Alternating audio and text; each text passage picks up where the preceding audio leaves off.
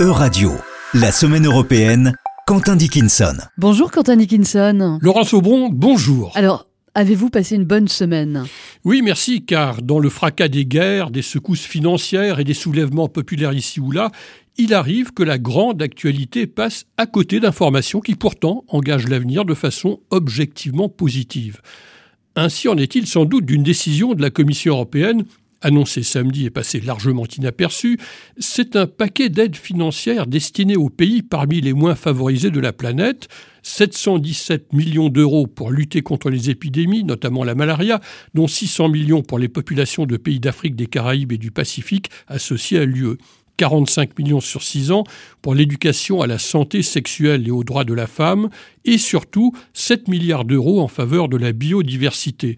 Des partenariats de gestion de la forêt sont également prévus avec trois pays d'Afrique centrale et orientale, avec la Guyana et avec la Mongolie. D'autres éléments glanés au fil de l'actualité de la semaine écoulée? Oui, vous le savez, je ne suis pas un grand admirateur de l'invraisemblable multiplication des journées européennes de ceci ou des années européennes de cela. En gros, seul le calendrier chrétien fait davantage. Je voulais cependant signaler la journée européenne de la biodiversité avec la remise des tout premiers prix remis vendredi à huit jeunes agriculteurs, dont un Français. On n'a toutefois pas eu l'impression que cela a beaucoup inspiré les ministres de l'Agriculture réunis lundi à Bruxelles sans aboutir à une quelconque décision majeure. Quentin Dickinson, vous êtes peut-être un, peu dur quand même avec les, années et journées européennes. Ça part d'un bon sentiment, non? Oui, il n'est pas certain que ce soit avec de bons sentiments qu'on fasse de la bonne politique. Les exemples contraires sont en effet nombreux. Mais enfin, rien de personnel, rassurez-vous.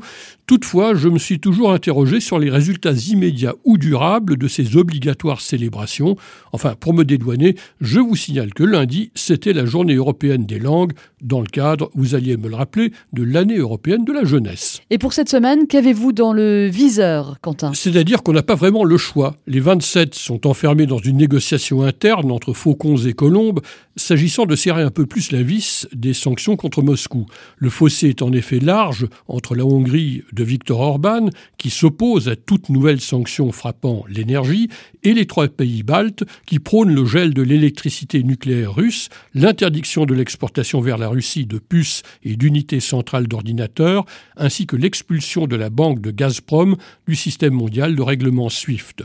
Et l'on doit aussi tenter de se mettre d'accord sur le plafonnement du tarif du pétrole russe avant la réunion extraordinaire des ministres de l'énergie de l'UE vendredi. Autre dominante pour ces prochains jours Je m'en vais vous dire à peu près ce que je vous disais la semaine dernière. On va suivre les péripéties consécutives aux élections législatives de dimanche en Italie, sachant que la formation du gouvernement, en dépit de la nette victoire en siège du groupe des trois partis de droite et d'extrême droite, ne se fera pas en deux coups de cuillère à peau et que le choix ultime est entre les mains du très modéré président de la République italienne, Sergio Mattarella. Merci beaucoup Quentin Dickinson, on vous retrouve la semaine prochaine.